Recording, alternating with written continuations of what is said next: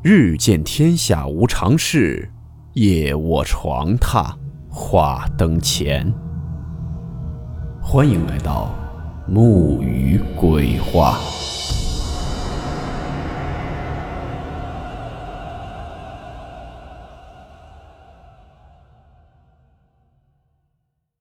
今天这个故事名字叫做《一声叹息》。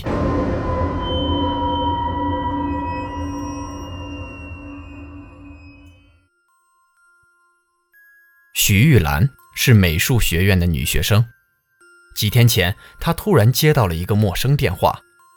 打电话的男子叫高琴月，准备参加一项重要赛事，想请她做人体模特。许玉兰当即一怔，问他怎么会有他的联系方式呢？高琴月笑了，说：“你是我师妹，我怎能不知道呢？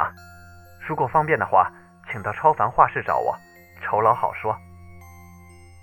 这一天，徐玉兰欣然而来，迎接她的是一个长相帅气的年轻人。他那略带忧郁的眼神，看着就叫人怜惜。徐玉兰早就知道他叫高琴月，不仅是这家画室的主人，还是大他几届的师哥，画的一手好油画。当年尚未毕业就得过几次很有名号的美术界的大奖。学妹你好，你考虑好了？见徐玉兰有些走神，高琴月开了口。徐玉兰不觉脸颊一红，说：“啊，考虑好了，我们开始吧。”走进工作室，在高琴月调整光线和画架的时候，徐玉兰去了卫生间。做人模一做就是数小时，该解决的应当解决利索。但让徐玉兰倍感蹊跷的是，这卫生间里竟然没有镜子。也许镜子在外面吧，徐玉兰心下嘀咕着。洗完手正欲离开，忽听到一声叹息声，隐约飘进了耳朵里。谁？徐玉兰不禁打了个激灵，惶惶的四周望着，没人。卫生间里收拾得很干净。别说人了，连只蟑螂都看不到。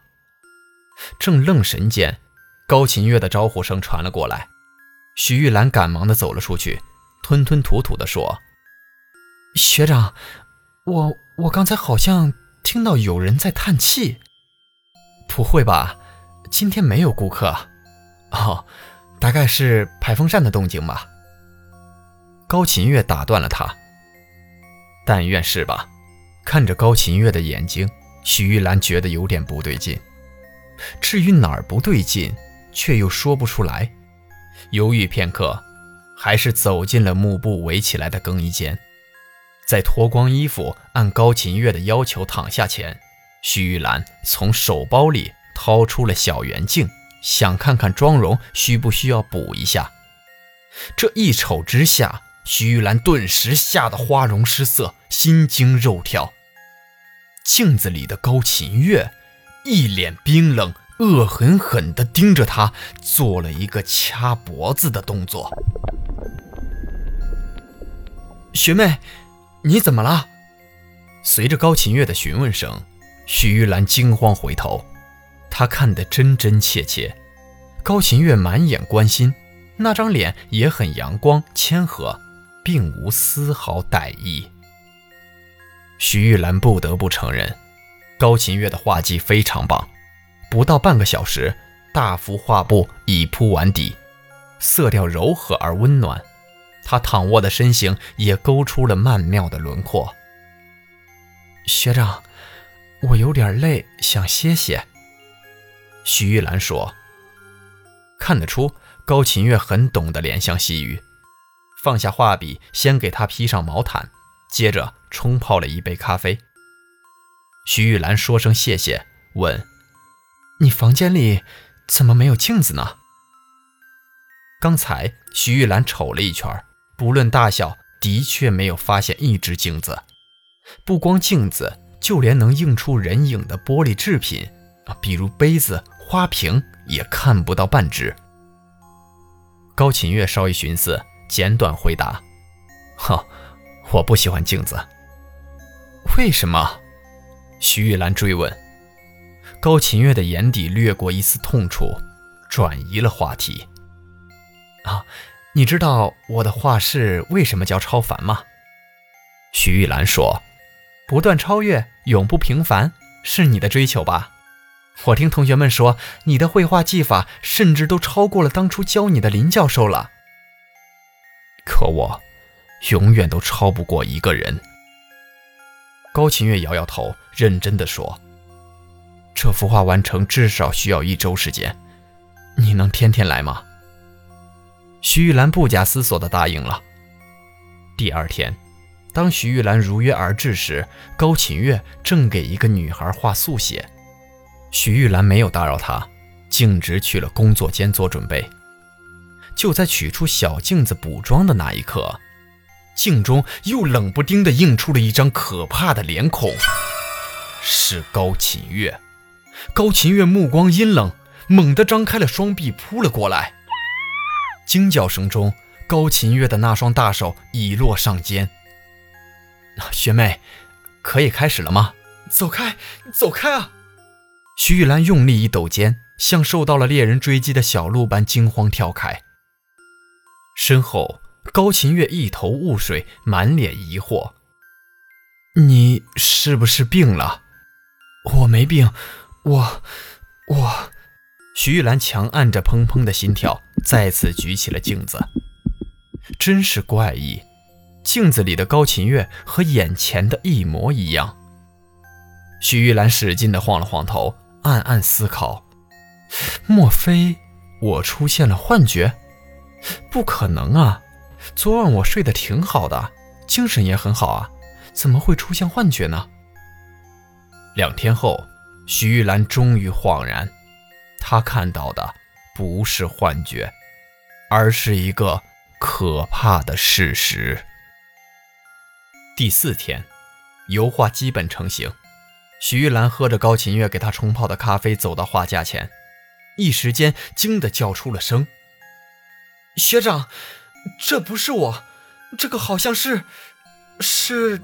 哦，我想起来了，是李云。”高琴月瞅瞅画，又看看徐玉兰，非常肯定地说：“是你，一点都不错。”我说：“不是我就不是我，你怎么能犯这种低级错误呢？”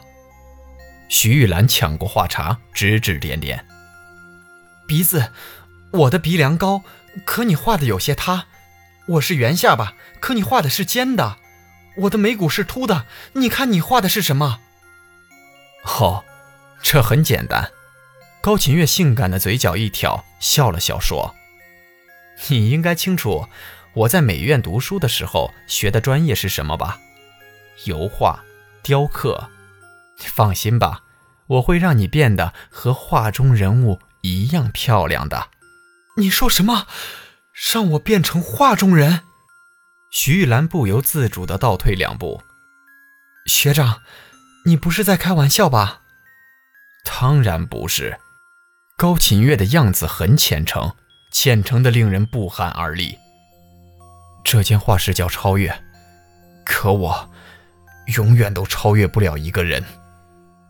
想知道这个人是谁吗？高鹏超，我的双胞胎哥哥。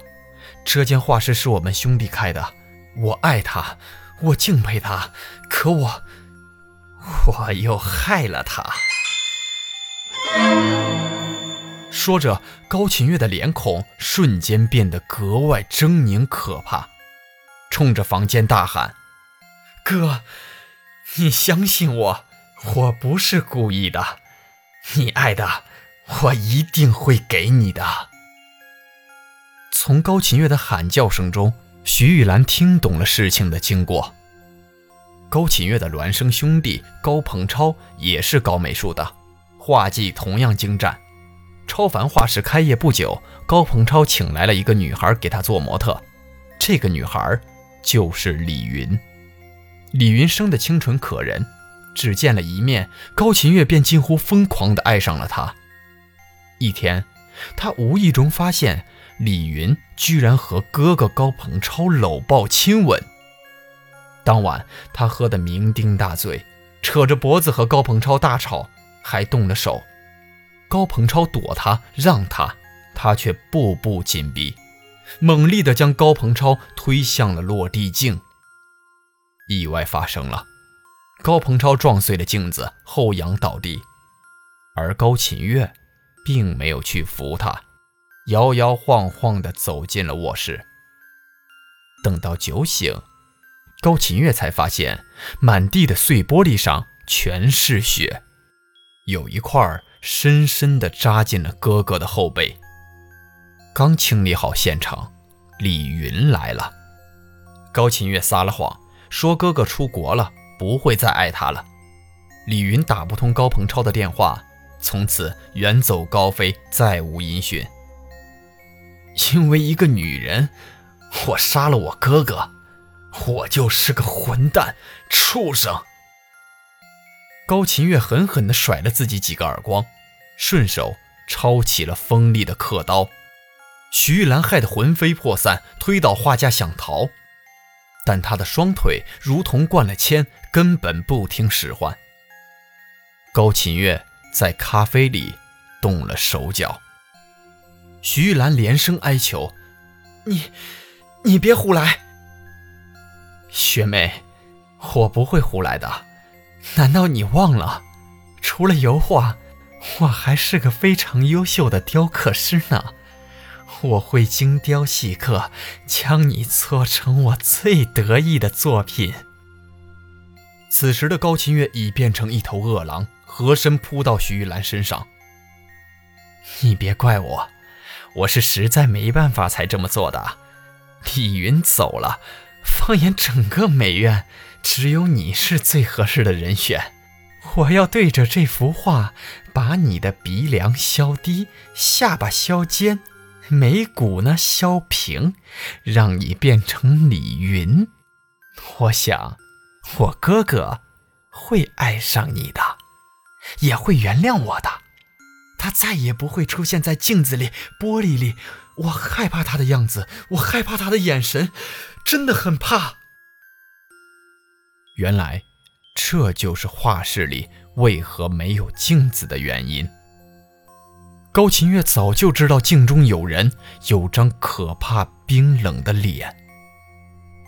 徐玉兰叫喊着：“高琴月，我求你不要伤害我，我来给你做人体模特，我不是为了钱，也不是为了艺术，我是为了你，真的，我喜欢你。”你撒谎，我最讨厌撒谎的女孩。高琴月挥舞着刻刀，哈哈大笑。学妹，你忍着点啊！我的伟大作品即将诞生了。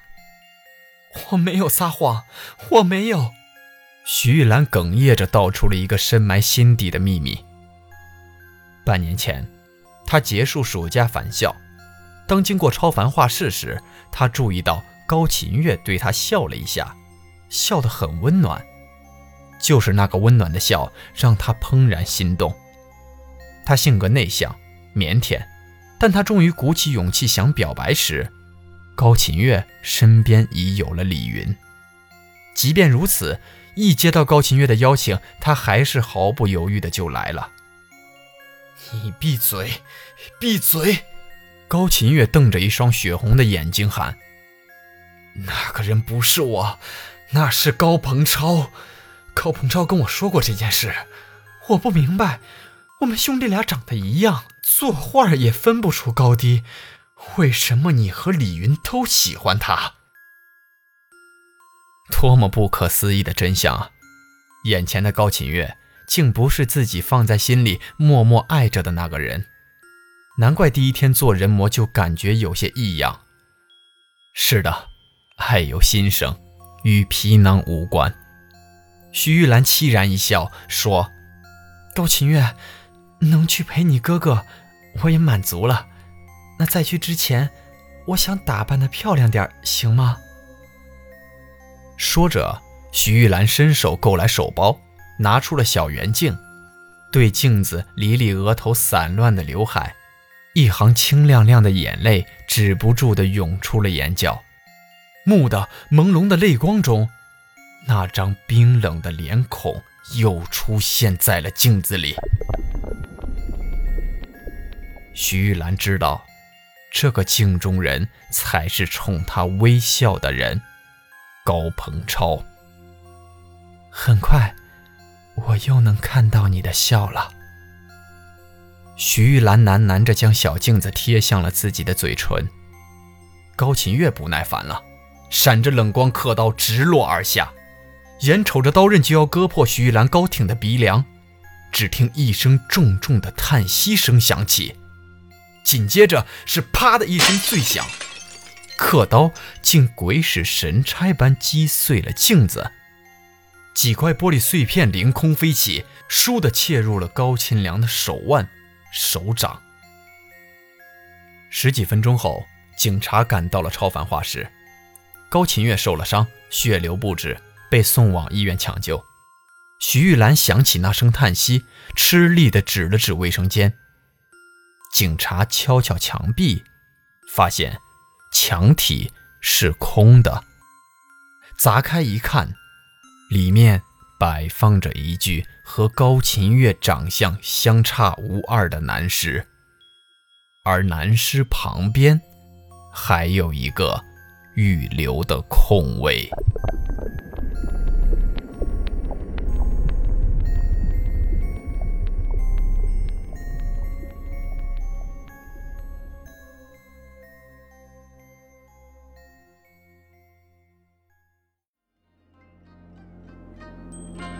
好了，我们今天的故事到此结束，祝你好梦，我们明晚见。